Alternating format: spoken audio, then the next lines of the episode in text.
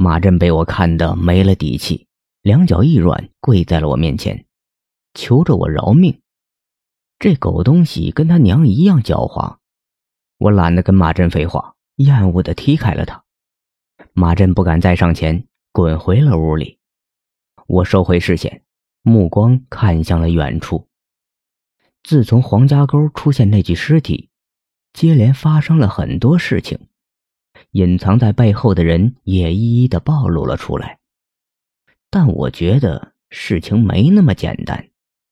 像德叔、黄有道这些人，应该都只是小喽啰，背后具体牵扯到了什么，还得慢慢查。老奴照着往常的时间起来了，他倒是忘记了昨晚的事，殷勤的给我倒了杯茶。我没揭穿老奴的用意，喝了口。这茶的确是好茶。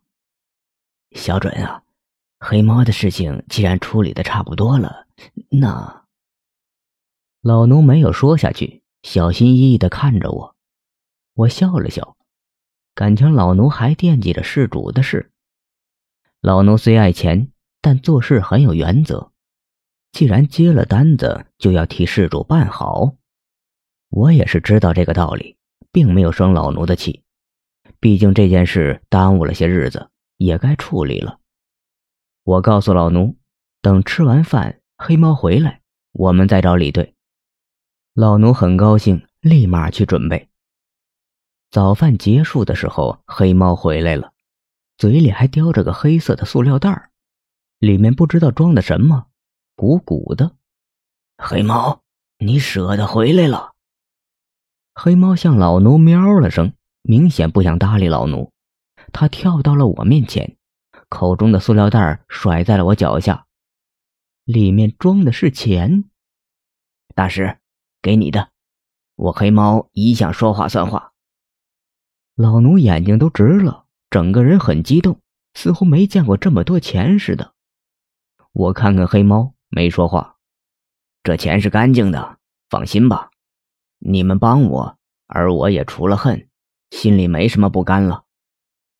老奴欲言又止的看着我，若是我不让，老奴也不会拿。我嗯了声，老奴兴奋的收了起来，临走前还美滋滋的夸了黑猫几句。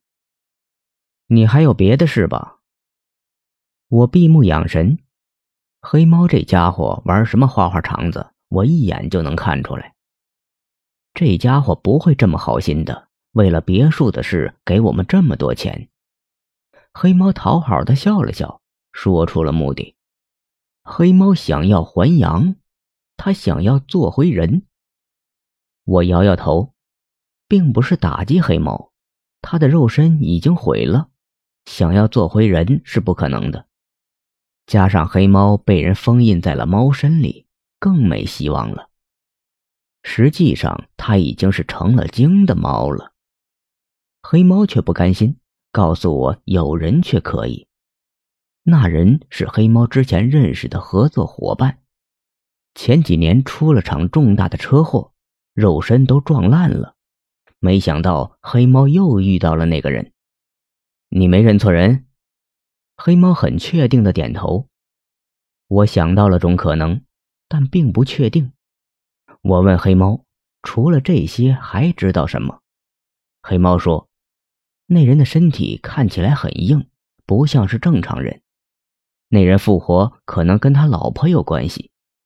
听说那人的老婆似乎得了宝贝。黑猫突然喵了声，语气略带伤感，应该是想到了妇人对他的伤害。都同样是老婆，可他老婆却狠心对他下手。我示意黑猫继续说。黑猫见我来了兴趣，很激动。还说有可能跟我们要找的东西有关系。我眯着眼，冷冷的看着黑猫。黑猫的脸色瞬间变得惨白，像被人扼住了脖子，整个身子升到了半空。